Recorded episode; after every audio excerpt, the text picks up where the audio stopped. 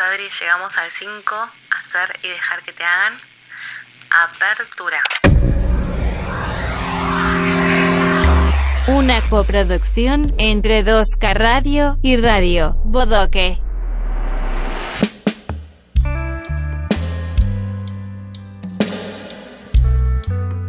Cuando tenés sexo, ¿hay momentos en los que te pones a hacerle cosas a la otra persona? Se puede mejorar dando placer. ¿Te relajas y te dejas hacer? ¿Se puede sentir más intensamente cuando recibimos? Van en este episodio relatos y algún tip para dar y recibir más placer.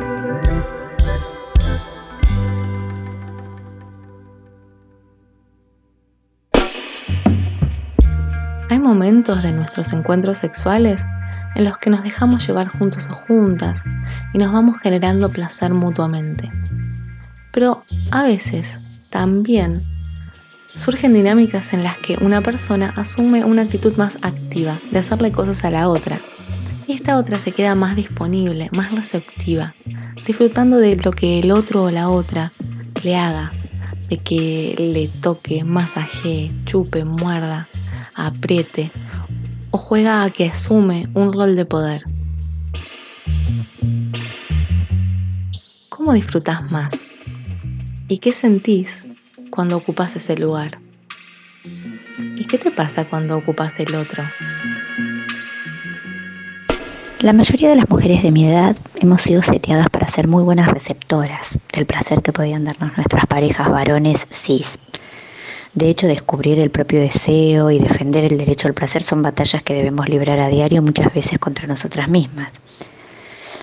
A lo largo de mi vida sexual a mí me ha pasado a vivir diferentes situaciones respecto del dar o recibir placer. En los primeros años de mi vida sexual disfrutaba mucho el lugar de dar placer a mi pareja, imaginar cómo iba a hacerlo, imaginar la situación, pero también el de recibir. Sin embargo, recuerdo muy especialmente una época en la que notaba que la pareja con la que estaba no se sentía tan cómodo en esta situación. Prefería tener él el control de la relación aun cuando verbalmente dijera otra cosa. Pero los cuerpos hablan, y me daba cuenta de que su comportamiento sexual no era el mismo cuando yo era quien marcaba el ritmo de ese encuentro sexual. Eso hizo que fuera quedándome en una situación de mayor comodidad en el lugar de receptor y que fuera más complejo volver a explorar el dar con él. Los encuentros sexuales que recuerdo muy especialmente son aquellos donde el dar y recibir fluyeron con naturalidad y solo eso los hacía especiales. También encuentros sexuales virtuales donde la imaginación vuela y podés dar rienda suelta más libremente a tus fantasías. Y encuentros cuya genialidad provino de la conexión que tuvimos durante el día y que adquirieron un clímax en la noche cuando teníamos sexo.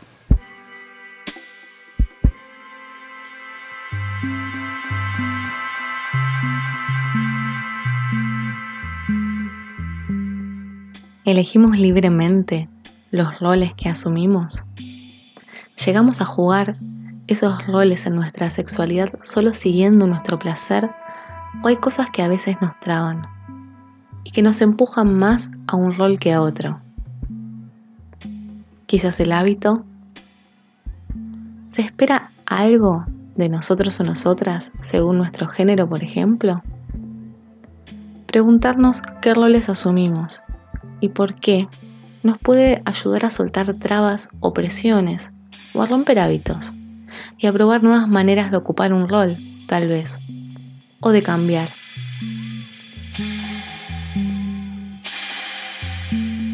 Una vez que mm, habíamos ido un telo y si había llevado mm, un pañuelito así suavecito para hacer como un juego también de taparle los ojos y hacer como caricias y mimos y roces. La verdad que mi sorpresa, como me, pasó en esa ocasión y en otra, donde creo que estaba haciendo sexo oral o algo así, que en general no me gusta mucho.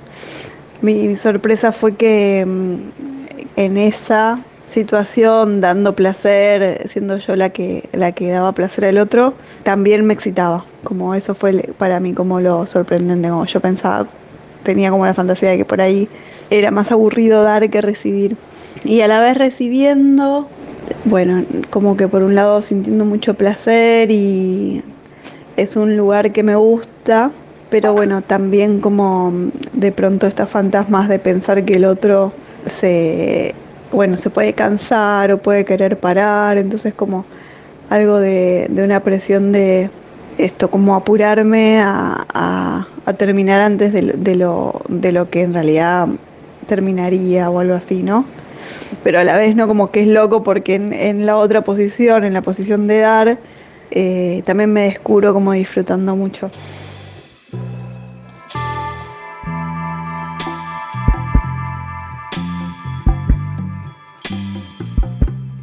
¿Qué cosas se ponen en juego cuando tenemos sexo de esta manera? No siempre es tan fácil registrar lo que nos gusta y lo que no y poder expresarlo. Y ese es definitivamente uno de los caminos que nos lleva al placer. Sin importar qué rol ocupemos, poder confiar en que la otra persona va a sentirse libre de expresar lo que disfruta y lo que no, puede ayudar a relajarnos Sentir que si me sigue haciendo es porque lo está disfrutando y porque disfruta de mi placer, por ejemplo. Si sigue recibiendo y expresando placer, es porque lo que le hago realmente le gusta y no por otros motivos o presiones. No quedarnos en lugares que no disfrutamos nos permite relajarnos a todos y todas y poder soltarnos para concentrarnos en disfrutar.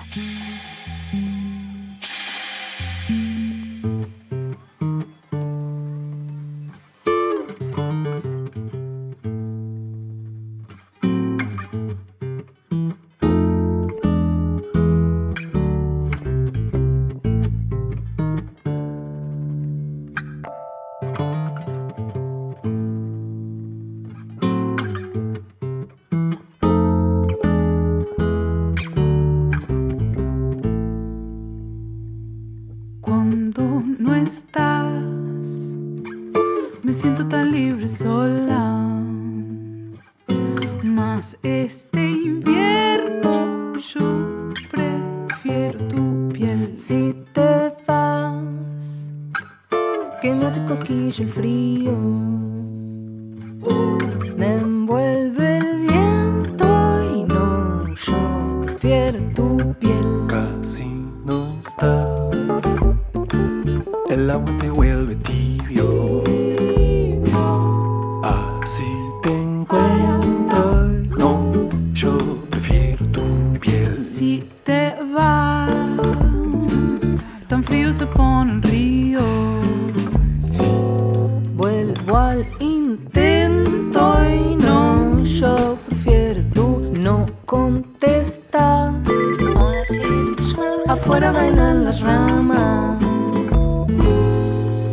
quedas lejos, no.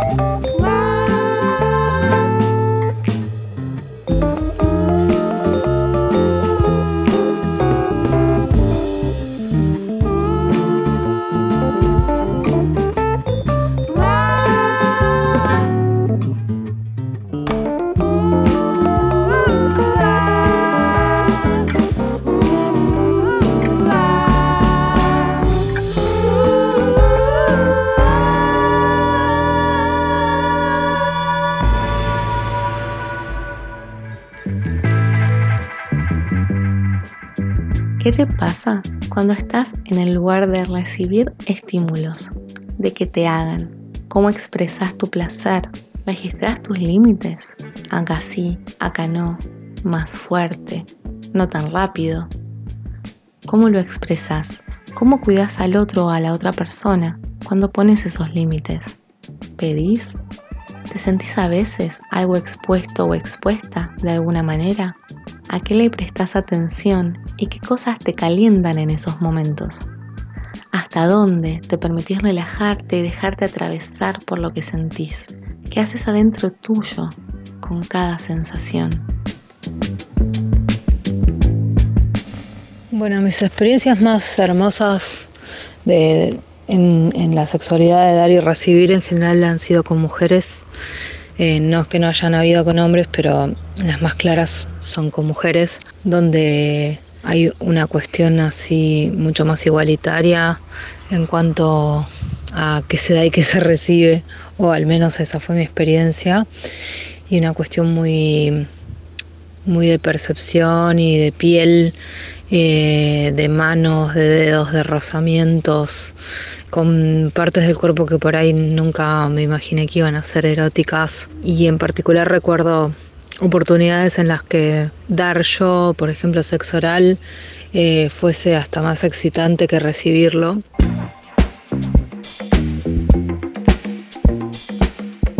Hacerle a la otra persona, hacerlo con todo el cuerpo, en todo el cuerpo. Mientras más despiertos tengamos nuestros sentidos, nuestra piel, más vamos a poder conectar con nuestro propio placer y conectar y jugar con el placer de la otra persona. ¿Qué te pasa cuando estás en el lugar de hacerle a la otra persona? ¿Sentís algo de responsabilidad sobre el placer del otro o la otra?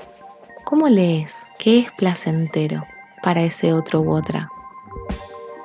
¿Qué percibís de tu propio cuerpo cuando le haces? ¿Estás relajado, relajada, tenso o tensa? ¿Qué te genera percibir el placer de la otra persona? ¿Y cómo te sentís? ¿Expuesto o expuesta? ¿Potente? ¿Sensual? ¿Qué estímulos te permitís? Cómo lees y cómo recibís los límites o los pedidos de la otra persona.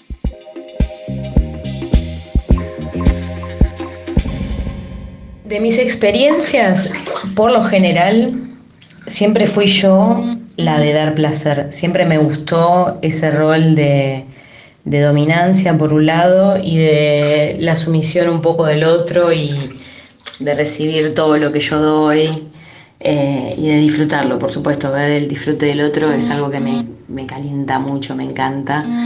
Eh, que el otro se estalle de placer me retroalimenta, pero increíblemente. Y siempre fui de estar en ese rol, o en lo, que me es en general también más cómodo, porque es en el lugar en que a veces no, no demuestro mis inseguridades. Pero también tiene el tema de que no me termino de relajar del todo y, por ejemplo, una de las experiencias más placenteras que, viví eh, fueron varias, pero más o menos siempre del mismo estilo, eh, en donde yo lograba relajar mi cabeza y mi cuerpo, todo, y dejarme dar placer y disfrutar de que el otro disfrutaba dándome placer. Eh, con masajes, con aceites, con eh, tapándome los ojos y, haciéndome sentir eh, como cosquillitas con, no sé, plumitas y eso fue como para mí el Zoom y además tiene esa cosa, esa cuota de que yo no, no estoy acostumbrada a asumir ese rol y realmente es algo que me gustaría como ahondar un poco más porque lo disfruté mucho las veces que, me lo permití. Nuestra sexualidad es siempre un mundo por descubrir y a veces experimentar es tan solo permitirnos esas pequeñas cosas. ¿Qué pasa si esta vez asumo una actitud un poquito diferente? ¿Qué nuevas formas de placer encuentro? ¿Qué nuevos desafíos? Y sobre todo, cómo relajar nuestra cabeza y nuestro cuerpo en esas pequeñas exploraciones. En general, para que el estado de excitación se despierte, para que nuestros genitales se nos llenen de sangre y de placer, necesitamos estar en estado de relajación. Algunos pensamientos, miedos o dudas nos pueden poner en alerta y eso nos puede alejar de este disfrute. Si deseas ir corriendo esos pequeños límites, siempre podés ir de a poco, recordando que siempre podés parar, siempre podés volver atrás, siempre podés suspender lo que sea en el momento que sea. Recordar que forzarnos nunca es una opción.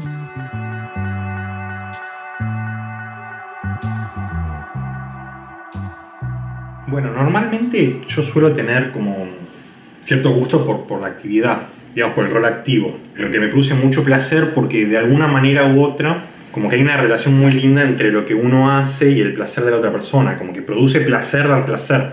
Y por eso, por ejemplo, me, me, gusta mucho eh, prestar atención, digamos, a los movimientos, a los gemidos, como a los pequeños detalles ¿no? que, que, que hacen la sexualidad creo que como que hay algo creativo en ese rol. Pero también es cierto que, al menos en mi experiencia, cuando uno se, estanca en un rol, como en el rol activo, eh, queda como que se vuelve una rutina. Y uno se pierde, por así decirlo, mucho, muchas experiencias y placer por estar simplemente en un rol.